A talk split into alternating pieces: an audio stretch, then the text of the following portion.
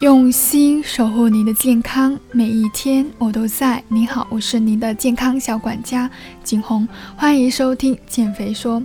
说到健康呢，我不相信不仅仅仅限于减脂的方向，因为在我们减脂过程当中，我们并不单单是需要去减掉体重，还有我们身上的一些亚健康的情况。所以我在更新的内容当中呢。不仅仅只限于减脂这一方向，我还会容纳很多方面在减脂过程当中会遇到的问题。比如说，我们大多女性她想要减掉体重，但是呢，像皮肤的营养，还有日常的睡眠，以及一些生活的营养小科普等等这些方面，我相信你也可能会是需要到的。所以，如果你有什么想要了解的话题呢，欢迎留言给我。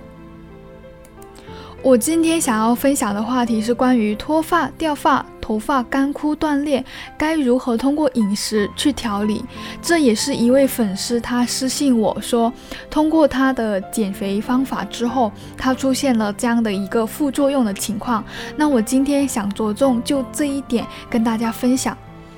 像我们成年人，平均每头约有十到十五万根的头发，每天会脱落五十到一百根，这是非常正常的情况下。那在任何的时候呢，人头皮上大约百分之八十到百分之九十的头发都是在生长，但随着年龄的增长，头发生长速度会变慢，脱落的速度却会加快，头发异常或者说。过度的脱落，那就是病理性的脱发了。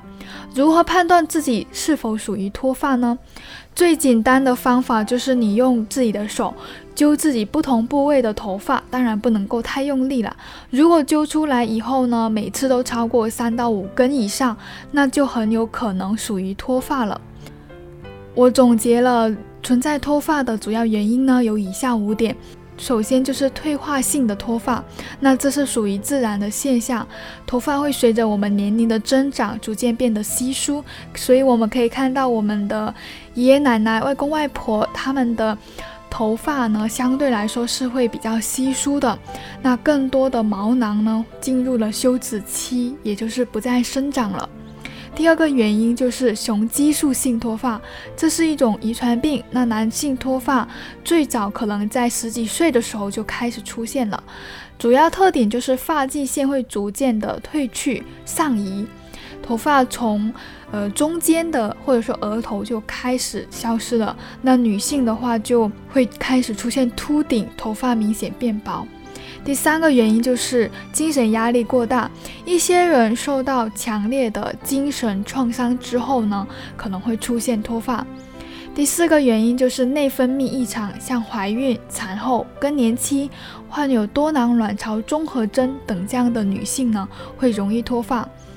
最后一个原因就是营养不良性脱发，像如果说你通过节食的减肥方式、低蛋白的饮食等等，这样的话也是会导致机体营养不良，还有代谢异常，出现了暂时性的脱发了。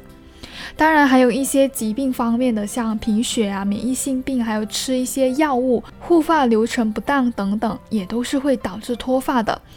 那像一些年轻群体脱发，大多是因为压力比较大、焦虑比较多、休息不好。